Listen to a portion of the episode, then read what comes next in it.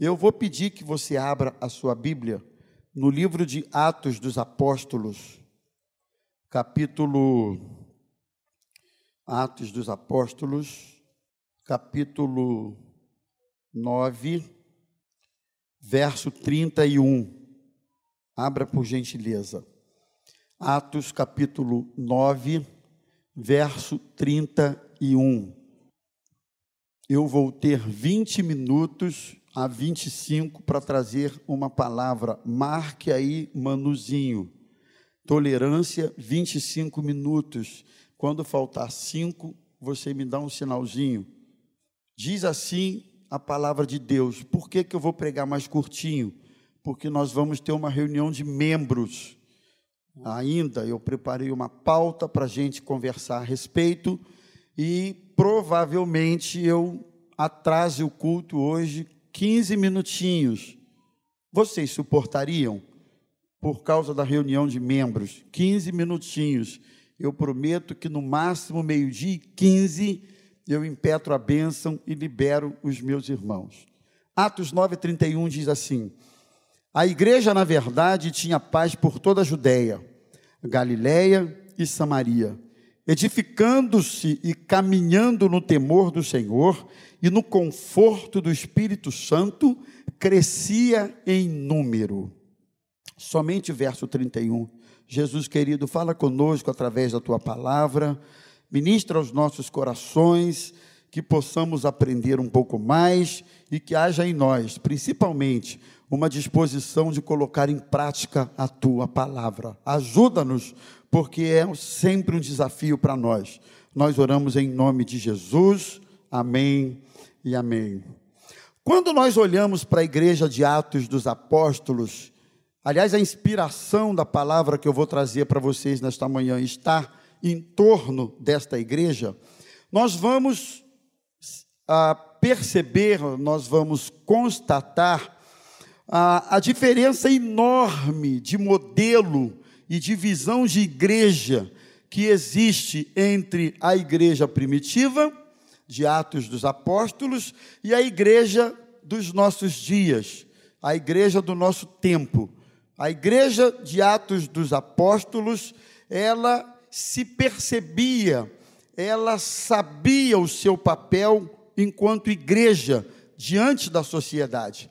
E era uma igreja que não passava desapercebida ela não passava e por causa disso incólume. Era uma igreja que às vezes incomodava, às vezes produzia admiração, mas uma coisa era certa: a igreja de Atos dos Apóstolos não passava desapercebida diante da sociedade daquele tempo. E antes enxergá-lo enseava. Era uma igreja que cujos crentes enxergaram a igreja eles, melhor dizendo, se enxergavam como sendo a própria igreja. Naquele tempo, obviamente, a igreja não era Maranata, Nova Vida, Batista, Assembleia, etc. e tal. Né? A igreja, é, eles eram a própria igreja. Havia um poder de influência, de transformação que estava naqueles crentes, que ia além do templo o poder não estava no templo, na suntuosidade do templo, nada disso. Estava na vida deles, nas, nas atitudes daqueles crentes, né? A igreja primitiva, com todas as lutas e perseguições que enfrentava, podia dizer que tinha paz. Era uma igreja que tinha paz. E aí a gente aprende de início que essa paz que a igreja tinha não era porque não tinham lutas, não, não era porque eles não eram perseguidos, essa paz que eles tinham não era porque faltava resistência das autoridades religiosas daquele tempo, muito pelo contrário. Eles não só tinham paz, apesar de tudo isso, como também o texto diz que eles cresciam. O texto que nós acabamos de ler é, ele se dá logo após a conversão do apóstolo Paulo, Atos capítulo 9. E a conversão de Paulo, todo mundo aqui sabe, foi uma espécie de reboliço, de, de revolução uh, para os crentes daquele tempo. Na verdade, quando chegamos aqui no verso 31, eles estavam ainda meio que desconfiados da conversão do apóstolo Paulo. Eles não acreditavam muito que Paulo estava convertido mesmo, porque Paulo não fazia outra coisa a não ser perseguir os crentes, prender os crentes e quando podia até matar os crentes. De repente, o Saulo de Tarso aparece convertido, os discípulos não acreditavam que aquilo fosse verdade. A ponto de Barnabé trazer Paulo consigo, levar até os apóstolos e dizer para eles: olha, esse aqui é Saulo mesmo, de Tarso, que se converteu e que se encontrou com Jesus a caminho de Damasco, e Jesus se revelou a ele. Barnabé precisou interceder em favor de Saulo junto aos irmãos de Jerusalém, porque eles não estavam acreditando na conversão de Saulo. Então, esse é o contexto do que nós lemos aqui. Eles estavam ainda impactados com a conversão do apóstolo Paulo e com tudo isso, com as perseguições e com tudo que eles haviam passado, eles cresciam em número e eles tinham paz. Havia paz no meio daquele povo. Que coisa linda. E qual era o segredo do crescimento da igreja primitiva? É o que eu quero falar com vocês nesta manhã. Alguns aspectos que ajudam a entender esse fenômeno que era o crescimento da igreja primitiva. Primeiro, a palavra era acompanhada de oração. Vamos repetir juntos? Vamos lá? Palavra acompanhada de oração.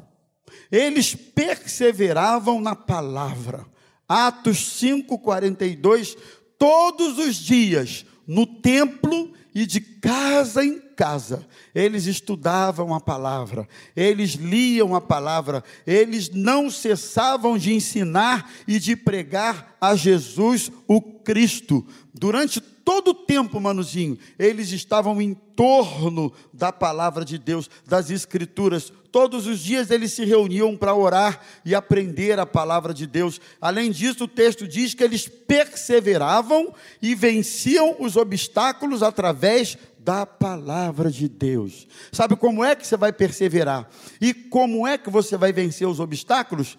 Através da palavra de Deus. Essa referência está em Atos 5:42. É a palavra que nos sustenta, é a palavra que nos mantém firmes na rocha que é Cristo, é a palavra. Quem está em torno da palavra, o vento não derruba, a tempestade não derruba, os problemas não derrubam, a enfermidade não derruba, ah, o mau testemunho de alguém também não, nada derruba alguém que está alicerçado na palavra. Esse era o segredo. Eles estavam alicerçados na palavra. Havia um outro, um outro segredo. Eles tinham um objetivo comum de anunciar a palavra. Eles não só liam, não só aprendiam, mas eles também anunciavam. Tudo aquilo que a gente aprende, tudo aquilo que a gente armazena, tudo aquilo que soma, que agrega em termos de conhecimento e conteúdo, em se tratando de vida espiritual, precisa ser compartilhado. Quem não compartilha o que recebe morre. Diz que o mar morto, aliás, se chama assim porque só recebe, ele não compartilha, ele não, ele não, ele não, ele não, como é que fala? Hein? É, ele, não, ele não distribui. Então, quando Deus nos abençoa, Ele nos abençoa para a nossa edificação, Ele nos abençoa para a glória do nome dEle, e Ele nos abençoa para a gente repartir. Tudo que Deus te dá precisa seguir esse, esse é, está baseado, firmado nesse tripé. Ele te abençoa para sua edificação, ele te abençoa para a glória do nome dele e ele te abençoa para você repartir aquilo que você recebe da parte do Senhor. Se você não glorifica a Deus, se você não reparte o que você recebe e apenas se alegra e retém o que você recebe, você não entendeu o propósito maior da bênção de Deus. Eles entendiam isso com a palavra, eles recebiam eles armazenavam, eles edificavam, mas eles manifestavam a fé deles, repartindo a palavra. É, Atos 4:20, nós não podemos deixar de falar das coisas que temos ouvido e das coisas que temos visto. Que coisa linda. Terceiro lugar, ainda em relação à palavra de Deus, havia simplicidade na pregação. Irmãos, eu tenho descoberto que a palavra de Deus, na sua essência, é simples. A palavra de Deus, na sua essência, Jesus, na sua essência, é simples. Né? Quanto mais você tenta complicar, quanto mais você tenta enrolar, quanto mais você tenta sofisticar, é desnecessário. A palavra de Deus é simples. E a pregação daqueles homens da palavra era simples. Pedro e João, à porta formosa do templo, chegaram diante do paralítico. Olha a mensagem deles: Não possuo ouro, não tenho prata, mas o que eu tenho, isso eu te dou. Em nome de Jesus Cristo Nazareno, levanta e anda. Poder da palavra de Deus, autoridade da palavra. Atos 16, 31, o apóstolo Paulo, lá para o carcereiro que queria se matar, vocês lembram que ele disse: Crê no Senhor Jesus e serás salvo tu e toda a tua casa palavra. Discutiam seus problemas, avança aí, à luz da palavra de Deus. Atos 6, de 1 a 4. Havia lá uma, uma queixa, uma reclamação das viúvas helenistas, que, que eram viúvas de judeus, mas de cultura e língua grega. E elas estavam sendo preteridas na distribuição dos alimentos. Então, naqueles dias, multiplicando-se o número dos discípulos, houve murmuração dos helenistas contra os hebreus, porque as viúvas estavam sendo esquecidas na, na distribuição. E os doze convocaram a comunidade dos discípulos e disseram: Não é razoável que nós abandonemos a palavra para servir as mesas. Vamos escolher dentre vós homens de boa reputação, sete homens, cheios do Espírito Santo, de sabedoria, para que se encarreguem desse serviço. Quanto a nós, disseram eles, nos consagraremos à oração e o ministério da palavra. O que, que eu aprendo aqui? Os problemas, as demandas da igreja, as dificuldades que haviam, eram resolvidas à luz da palavra. Nós vamos ter uma reunião de membros daqui a pouco. Eu separei alguma uma pauta para vocês, alguns itens. Todos eles, de uma forma ou de outra, ele, é, trazem como princípio ativo a palavra de Deus. É o princípio que consta no artigo 5 da Constituição Federal do nosso país. O que, que diz lá? Todos são iguais perante a lei. Todos. Não há, não há preto, não há branco, não há, não há rico, não há pobre, não há ignorante, não há culto, todos são iguais. Na, bi, na, na igreja, digo, o princípio da isonomia precisa ser aplicado, precisa ser, precisa ser utilizado nas demandas da igreja. Qual é o princípio da isonomia, irmãos? todos são iguais na casa de Deus. Não tem doutor, não tem culto, não tem sábio, não tem ignorante, não tem um formado ou não formado, o rico ou o pobre, todos nós somos iguaizinhos perante o Senhor. Aliás, na casa de Deus, muitas vezes o doutor se assenta para escutar alguém que não é tão assim, mas que tem sabedoria na palavra, conhecimento da palavra e que tem volta só um pouquinho, só muda quando eu direcionar, volta ainda naquela relação lá. Pessoal da mídia aí. É a Mirella? Ajuda aí, Mirella. Então, eles discutiam os seus problemas à luz da palavra. Não é o que eu acho, não é o que eu sinto. As nossas, os nossos direcionamentos precisam ser à luz da palavra de Deus. Estamos juntos até aqui? As decisões precisam ser respaldadas na palavra. Eu acrescentei aqui, pelo bom senso, visando o interesse da coletividade. Coletividade que vocês viram aqui, dezenas de idosos. Isso aqui, chamei aqui na frente, oramos, investimos um tempo com eles aqui.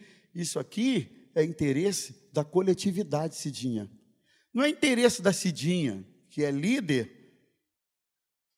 É claro que ela quase explode de alegria. Mas não foi só ela, não. Esses idosos todos ficaram felizes. E não foram só eles, não. Tem filho aí no meio que ficou feliz. Tem parente aí no meio que ficou feliz. E, e daí a... é isso. E quando não é o idoso, são os adolescentes, dezenas de adolescentes e jovens aqui interesse da coletividade, não é interesse de uma pessoa. Não, o culto não é organizado, pensado. O culto não acontece para uma pessoa. O princípio é o princípio da coletividade. Tá certo? Vamos em frente. Segundo lugar, aquela igreja crescia porque era uma igreja de fé. E a fé era seguida de prática. Pode avançar para mim? A fé era seguida de prática. A fé era consequência da palavra de Deus. Deixa eu explicar para você. Eu botei ali fé como consequência da palavra de Deus. Por quê?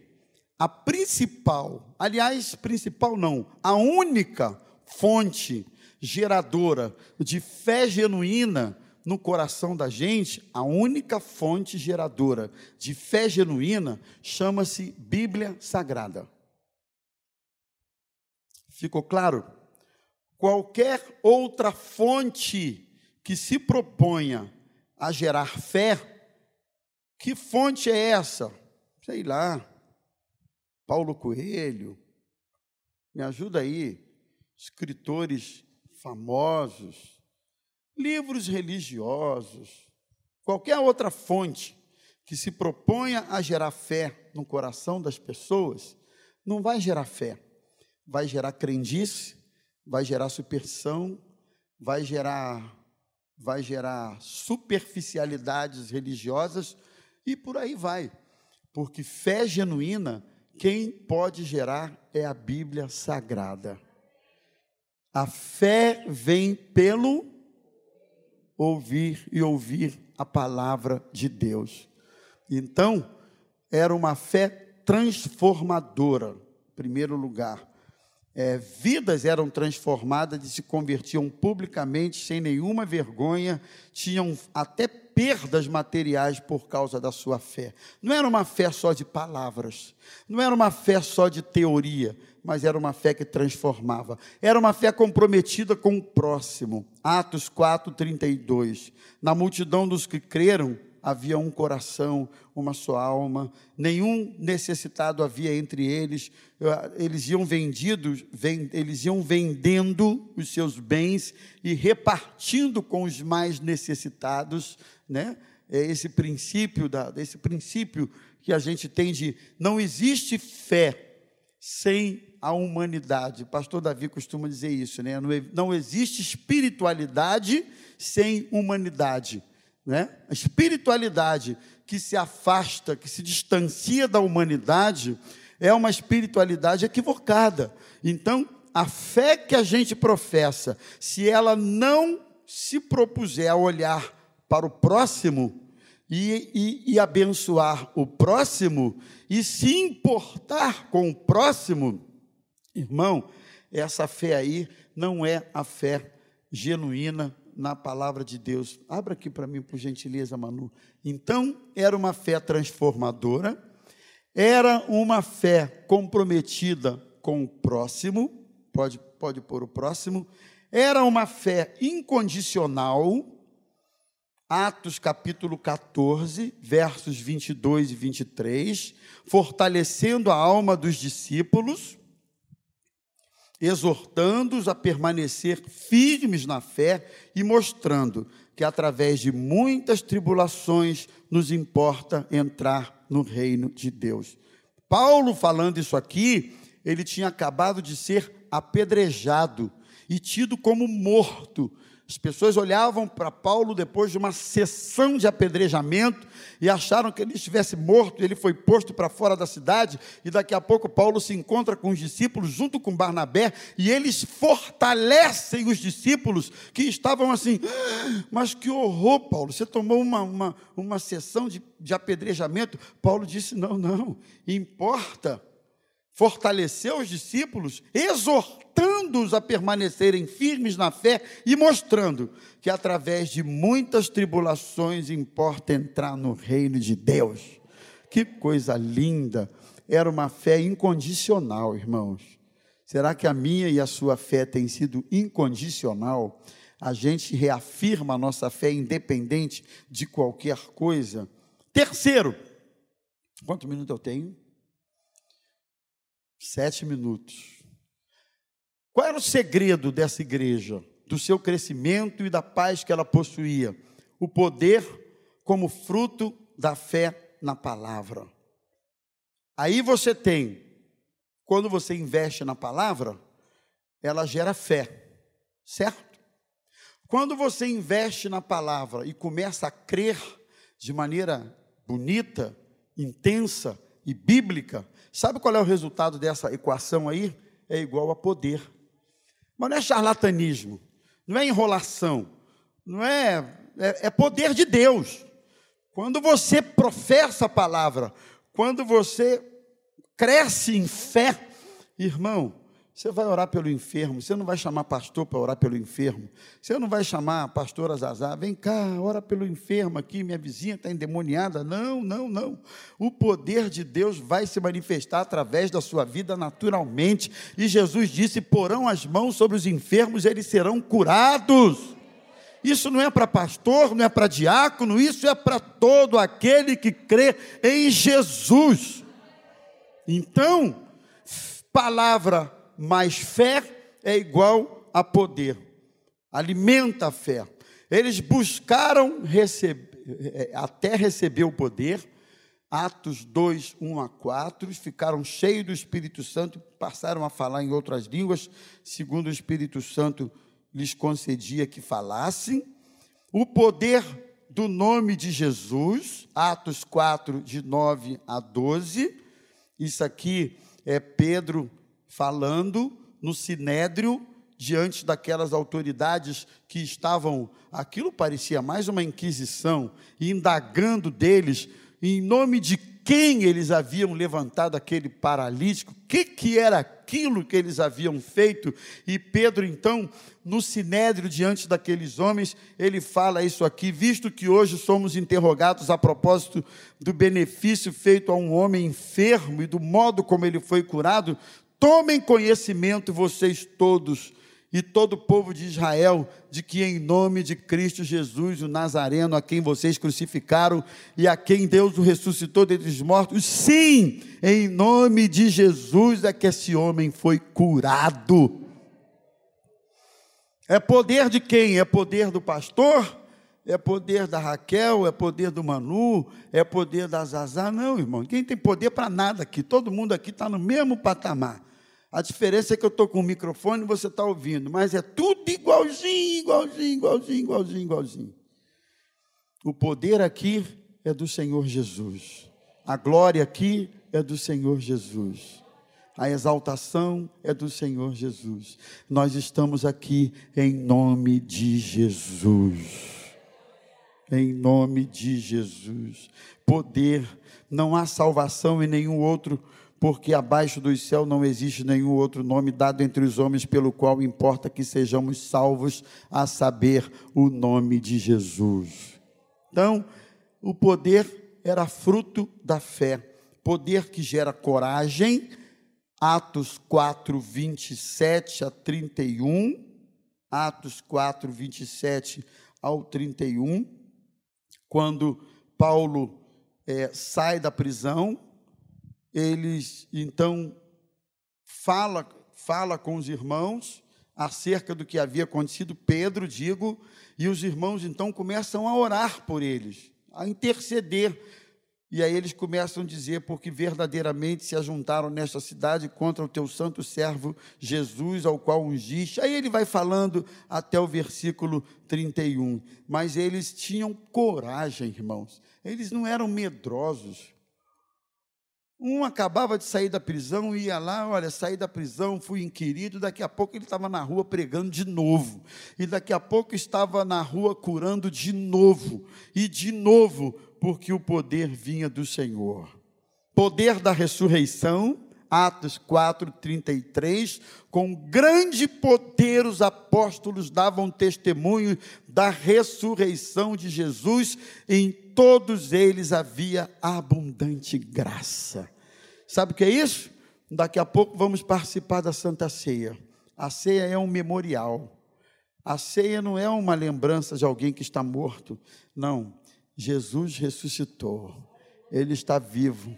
Ele está assentado à destra de Deus Pai Todo-Poderoso. Não estamos adorando a um Deus morto, não estamos adorando a um Deus que tem boca, mas não fala, ouvido, mas não ouve, mão, mas não toca, pé, mas não anda. O nosso Jesus é Rei dos Reis, Senhor dos Senhores, e Ele está vivo aqui no nosso meio. Ele ressuscitou. Você crê que Jesus ressuscitou? Então abra sua boca e glorifique o nome dele. Ele ressuscitou.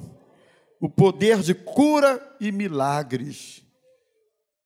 O poder do louvor. Olha, Raquel, o poder do louvor. Atos 16, 25. À meia-noite, Paulo e Silas oravam, cantavam louvores, e os demais companheiros de prisão escutavam. De repente, veio um terremoto que sacudiu os alicerces da prisão, e as portas se abriram, e todos soltaram da cadeia. Sabe por quê? Porque Paulo estava louvando a Deus. Você não tem ideia do poder do louvor, do poder da adoração. Conclusão, avança aí para mim. Conclusão: aquela igreja vivia em paz não por não ter problemas, porque tinham muitos, mas porque criam na palavra. Deixa eu ler como está aqui. A igreja primitiva, primitiva vivia em paz não por ausência de perseguições ou problemas, mas porque edificavam e manifestavam a sua fé. Sabe qual é o problema? Muitas vezes a gente edifica, mas não manifesta a gente aprende, a gente armazena, a gente põe para dentro, mas não reparte. E eles repartiam. Doesse a quem doesse, incomodasse a quem incomodasse, eles repartiam a fé. E para refletir, irmão, finalizando, o que, que está faltando na sua vida pessoal? O que tem faltado na nossa comunidade? Não podemos nos acomodar jamais, porque há muito o que fazer. Que Deus nos abençoe